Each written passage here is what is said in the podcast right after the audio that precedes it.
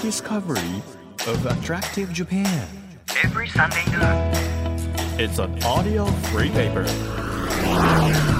Apollo Station Drive Discovery Press.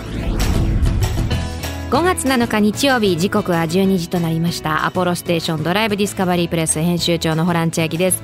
あの私はあんまりゴールデンウィーク普通に生放送があるので通常通りの運転ですという感じなんですけどちょっとゴールデンウィークっぽいことしたいなと思ってあの皆さんよくご存知私のマネージャーのなっちゃんと去年からですね仲間入りしたオカピというあの3人体制で毎日お届けしているんですがあの山椒が好きでであの花山椒あの実山椒じゃなくてさらに花山椒のなんていうんだろうお取り寄せみたいなのがこの時期だけあるんです4月から5月の頭だけあの配送しますみたいなのがあって。で去年それを応募し損ねたの私。で今年ちょっと3人で予定合わせてこの日に受け取ってこの日に食べれば、うん、賞味期限も持つ持つ私たちの大好きな花山椒も食べられるよしっていう計画を立ててお取り寄せをしてうちのですね最高に散らかったお部屋でみんなで鍋をしたということになっております。もうそれが私のゴールデンウィークのピークかな？とにかくでも花山椒が本当にもう口の中に香りがうわっと広がったら鼻からスーッと抜けてってこんなに華やかなそしてあの独特のしびれしかも牛肉のセットお鍋を頼んだんですよ。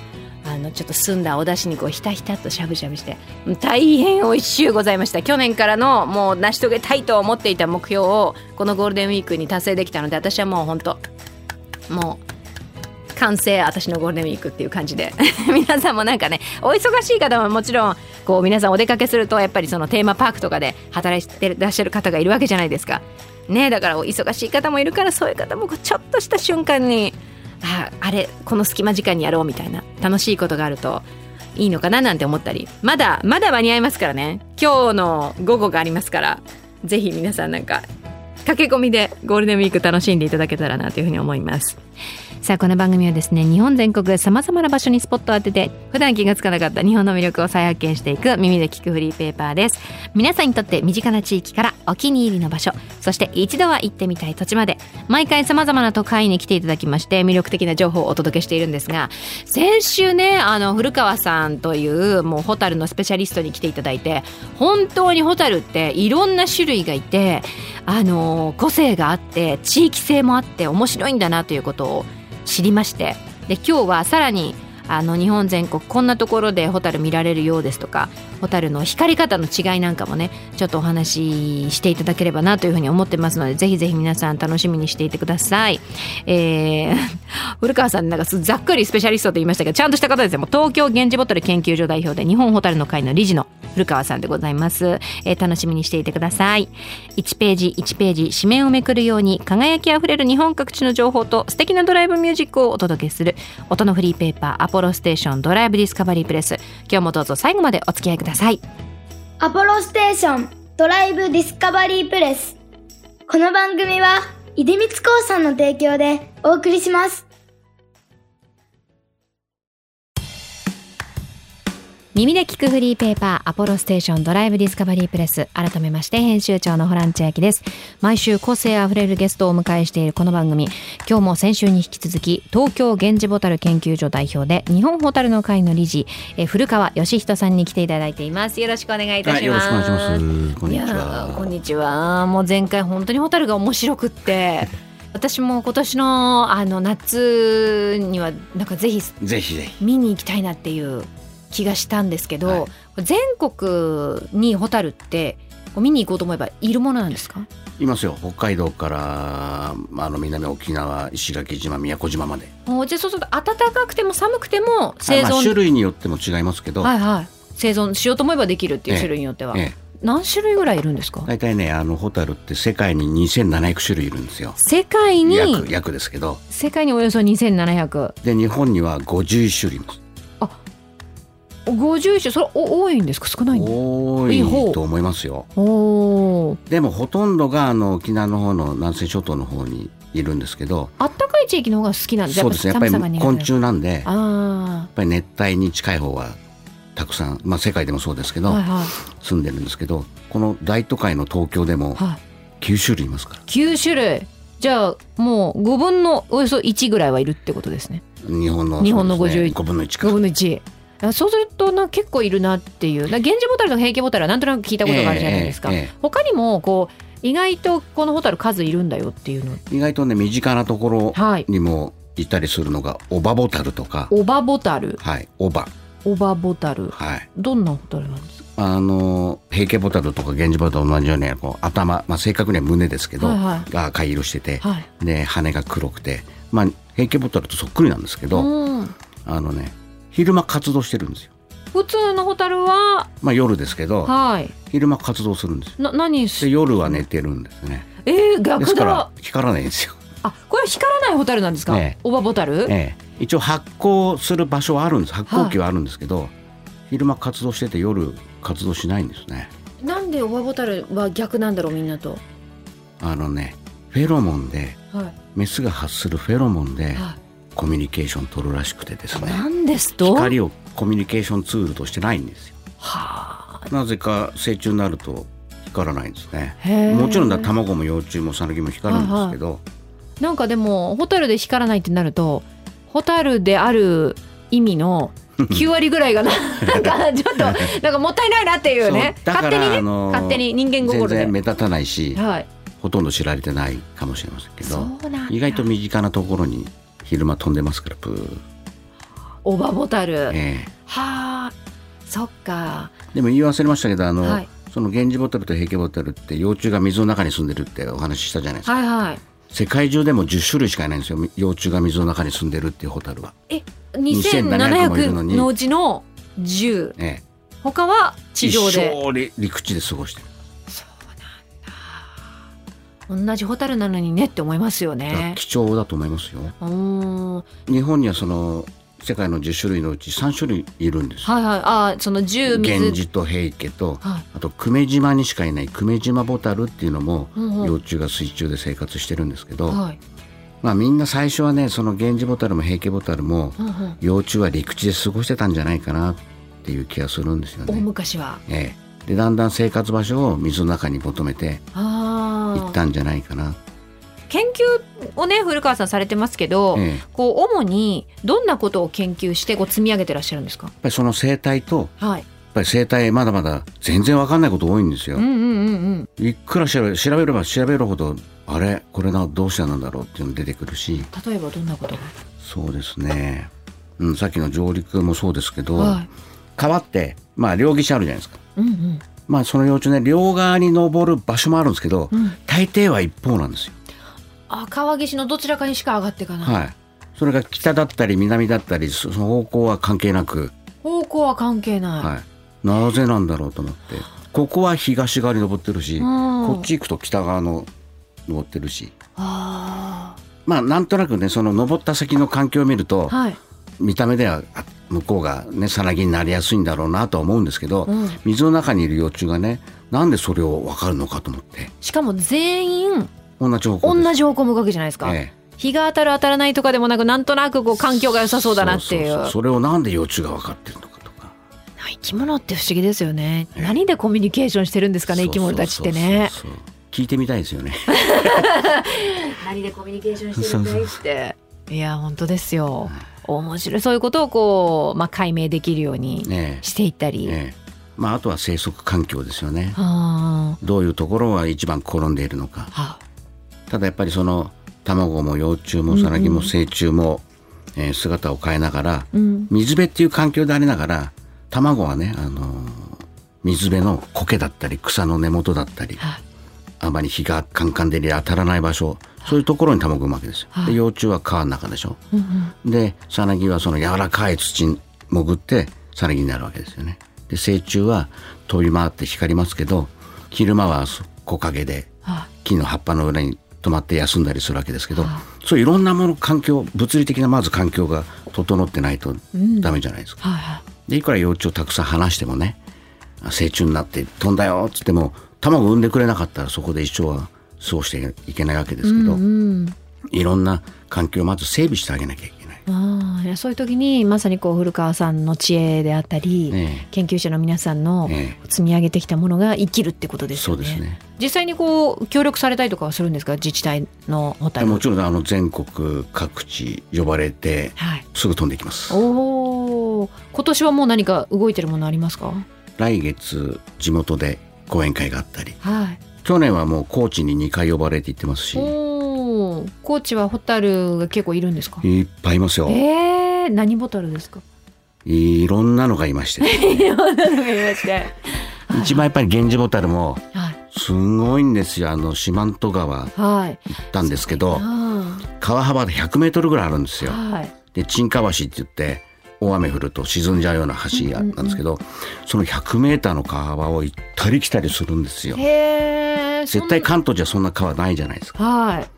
それがものすごく綺麗であすごい。そうかと思うとはい。森の中でヒメボタルっていうホタルがうんうんうん。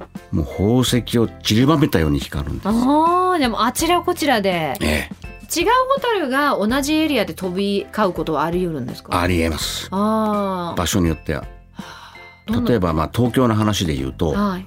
八王子の方なんですけど、うん源氏ボタルと平家ボタルがはい。同じ日に同じ場所でうん。光って乱舞するホホタル側は分かんなくなったりしないんですか？あれって平家ボタルの源氏どっちかな？少し光り方が違うんですよねやっぱり源氏ボタルのが体も大きいですし、はい。光も強いんですよ平家ボタルは弱々しくて光もちょっと弱々しいのではい。であまり高く飛ばないんですよね、はいはい。草の上あたりでこうひらひらひらひらちまちまちまちま飛ぶんですけど源氏ボタルは結構高いところをブワーッと光りながら飛んでるのでで2種類がねあの同じところに住んでいるっていう場所は結構あるんですけど、はい。同じ時期に2種類が光るっていうところはまあ日本各地でもそんなたくさんはないですね。ああそうなんですね。でもこうアクティブに飛んでるのがああ何々ボタルだとかねあのこうちゃんと見分けられるっていうことですね。ね面白いな。ちなみに東京のねお話とか高知の話今伺いましたけど、他にも日本全国でここ結構ホタルスポットだよっていうとこあります？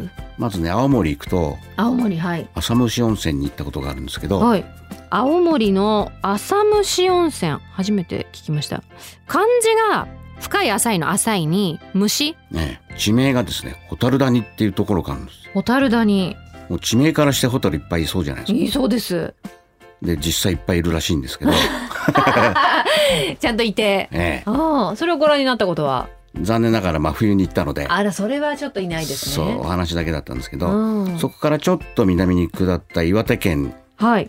もう有名なので名前を言ってもいいと思うんですけど、はい折詰岳っていう山があるんですね。折り詰め岳。はい。そこにはですね、はいヒメボタルっていうまたその源氏とか平家とは違う種類のホタルがうん。山麓全体に100万匹いるって言われてるんです。100万匹？それはそしてどうやって数えたのかなと思うんですけど。確かに。なんとなく。でもあの何回も行ってるんですけど、はい。初めて行った時にあの林道沿いに立っていて明るいうちから。はい。で暗くなってきたらピカピカピカピカピカピカピカ光るんですけど、は下見たら足動かせないんですよ。え、どうしてですか？足の周りにもいっぱいいてええ動かすと踏んじゃうなと思って。じゃあ、あの地面もこう、ちょっとじわじわ歩いてたりというか、移動してるんですね。であの天然のブナの林なんですけど、はいものすごい数がいてあ。これは100万匹いてもおかしくないなぐらいな。もうじゃあホタルに取り囲まれるような、ええ。ホタルの中自分もホタルになったかのような気持ちになれる場所ですね。そうかいやそれは幻想的。すごいですよ。あー南とか例えば関西の方とかでええ。見るとしたらどの辺がいいですか、大阪の近くにもね大阪結はい。構大阪も能勢町とかはい。行ったことありますし、うん、まあ、兵庫もももうあの岡山なんかたくさんまたいますし、はいはい。この辺りは？岡山広島九州も鹿児島宮崎なんて言ったらもうものすごくいっぱいいますよ。あーじゃあやっぱ暖かいところの方がひ、ね。広いというか見られるええエリアは多いっていうことですね、はいい、や面白いまあ、です、源氏も綺麗ですけどその姫ボタルっていうのを一回ご覧になってみるとすごい衝撃的ですよ。それは数なんです？それとも光り方なんですか？光り方。光り方。何が違うんですか？こうとにかく真っ暗闇で。ピュピュピュピュッと動画を見ていただくと一発。あ私も YouTube で上げてますーから。おちょっと拝見します。今姫ボタル。姫ボタル。すごい幻想的ですよ。今あの古川さんが実際にこう撮られた YouTube がありまして東京源氏ボタル研究所というチャンネルの中でさまざまなホタルの光ってる動画が上がってるんですけど平家ボタルと源氏ボタルいっぱいお話に出てきましたがちょっと光り方の違い見てみましょうか。あ平光家ボタルの方がちょっと小さくてこっちは源氏ボタルは強いじゃないですか。はいかなりはっきりと光ってます、平家ボタルはもうちまちまちまちまとかすかな。なんかちょっと疲れた時に立ちくらみする時にあの星が飛ぶじゃないですか。あのそれがえっとねこっち側アヘイケボタル。ええまあうん。まさにそので 源氏ボタルは結構大きめですね。しっかりと光ってて、はあ。じゃあ姫ボタル見てみますまあ。姫ボタルすごいですよ。ブナの森の姫ボタル。これは2022年7月23日の映像なんですけど。あなんえー、違うまた全然。パチパチパチパチっとちょっと弾けるように光りますね。そう。どちらかというとこう点滅に近いというか。そう。あこれが100万匹いるところなんですけど先ほどお話しされていたうわいっぱいいる。うわで衝撃的なのがこの辺かな。ーすごいですね。早回ししてるみたいじゃないですかなんか、はい、これ夜中の2時です。姫ボタルは夜中でも源氏ボタルと同じ時間帯に光る場所もあったり夜中にならないと光んなかったりはい。場所によって違うんですよね。いや面白いわ。姫ボタルみたいな光り方するホタルがいるって全然知りませんそうこれを生で見たらもう衝撃的ですよ。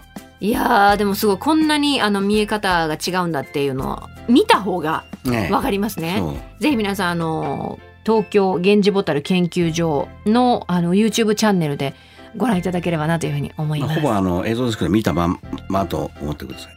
いやーこれ本当になんか皆さんも身近なホタルあのドライブしてちょこちょこっと行くと明るいうちから見に行ってそうですそうです。はい、暗くなるのを待っていただくとあのホタルをこう見られる環境をしっかりと安全に確保しながら出会える可能性が上がるということですね。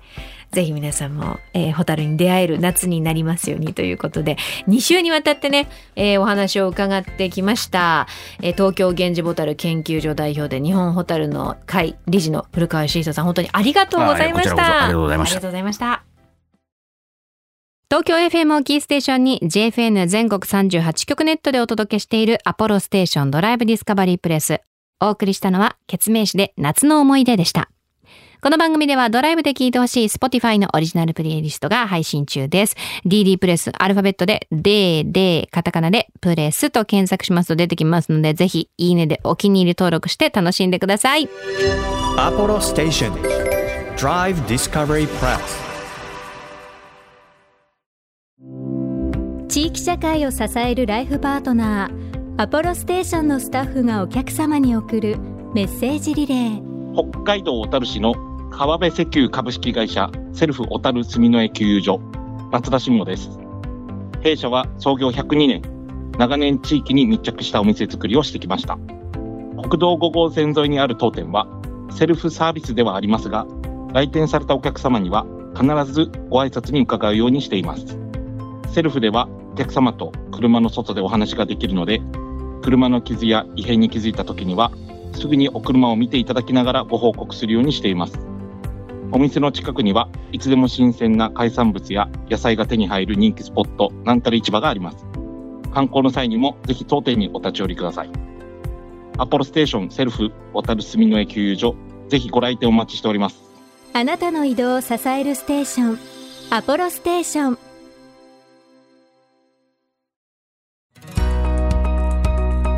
東京 FM からホラン千秋がお届けしてきましたアポロステーションドライブディスカバリープレス今日は先週に引き続き東京源氏ホタル研究所代表で日本ホタルの会理事の古川義人さんに来ていただいたんですがいや今日も本当に面白かったですね。ホタルはもう北から南までいますよということで。南に行けば行くほどねこう見られるチャンスが多いのではないかと。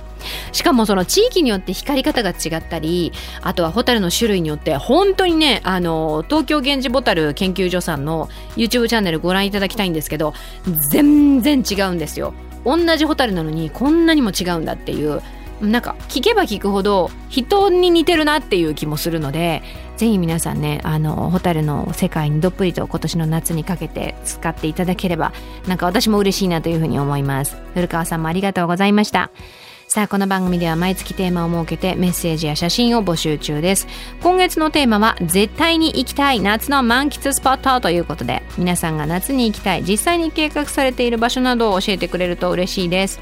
えメールをくださった方の中から毎月3名様に番組セレクトのとっておきプレゼントを差し上げています。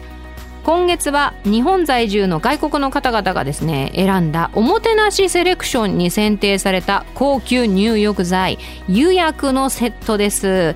薬湯として根付く別府の湯の花を研究開発して作られたという入浴剤であの自宅で温泉気分を味わえるということですので欲しいという方はメッセージを添えて番組ホームページからご応募ください。さらに5月になりましたので番組ステッカーがリニューアルです、えー、月替わりですよ。今月はポップでユーモアのあふれる世界観を描く東京を拠点とするイラストレーターさん、えー、アーティストでもあります。尾崎恵美さんのデザインです。こちらもメッセージとともにご応募いただきたいんですがあの緑とコーラルピンクとオレンジとネイビーかな。このほぼ4色ですんごいおしゃれな感じに。なんだろう。あのゴッホのひまわりみたいなイメージをピンクにして。違うかも。みんなの反応がなんか違うかも。忘れてください。あの本当に可愛いので。ぜひ皆さんこちらもチェックしてもらえればなというふうに思います。ご応募お待ちしてますよ。日本全国さまざまな場所にスポットを当てて日本の魅力を再発見していく耳で聞くフリーペーパー。アポロステーションドライブディスカバリープレスお相手は編集長のホラン千秋でした。またねアポロステー。ションドライブディスカバリープレスこの番組は出光興産の提供でお送りしました。